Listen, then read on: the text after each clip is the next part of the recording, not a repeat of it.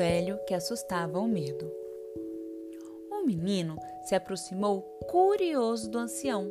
Tinham dito ao garoto que era o velho mais sábio do continente africano. Passava os dias sentado embaixo do grande baobá que dava sombra à savana. A árvore era seu trono e ele o rei das terras quentes e secas. O menino tinha os olhos grandes e brilhantes como bolas de cristal preto, o cabelo cacheado e a pele escura como uma linda noite. Em seu olhar sempre transparecia uma pergunta. Queria conhecer o mundo, queria saber como era a África. O ancião tinha palavras incrustadas em suas rugas. Suas mãos tinham se acostumado a tecer histórias. Sua voz sabia voar como os pássaros. Brilhar como as estrelas e escorrer entre as sombras como os peixes coloridos. Contou ao garoto que queria saber tudo, que a única forma de conhecer a África e o mundo era ouvir todos os contos e todas as lendas. As palavras que viajam desde os tempos remotos dentro das histórias dizem mais do que significam. Elas estão escritas com os fios da noite. E como vou descobrir os contos? Quem vai me contar as lendas? Apressou-se a dizer o garoto, de olhar ansioso. O velho sorriu. Naquele sorriso havia mistérios, sabedorias que vinham do passado, magia de outros mundos.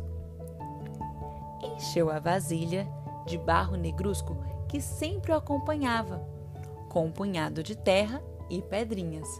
Depois, levantou o recipiente por cima da cabeça e derramou a terra. Misturou-se no ar e caiu entre a grama e as folhas secas.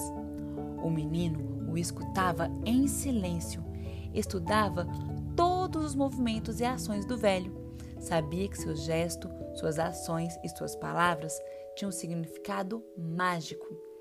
Mais tarde, encheu a vasilha de água e pediu ao garoto que o acompanhasse até o rio. Derramou líquido sobre o torveiro de águas correntes. Escute a terra se misturando com o vento.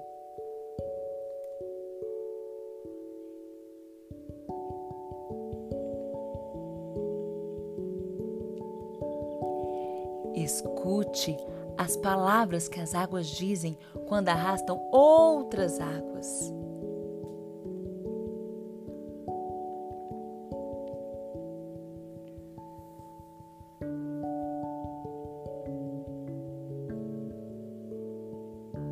Estava muito sério. Sabia que tinha que fazer o garoto compreender a importância de aprender o que a terra quer nos contar.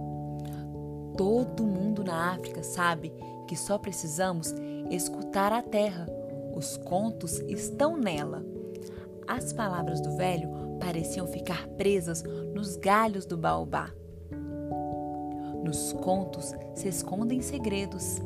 Cada palavra serve para algo além de dizê-la e deixá-la voar ao vento. As palavras podem matar pessoas ou podem acariciar os ouvidos nas noites frias. Se maltratarmos a natureza, os relatos se perderão. É a terra que conta, pois as histórias nasceram nela. Por isso dizemos que na África se contam contos para o medo dormir.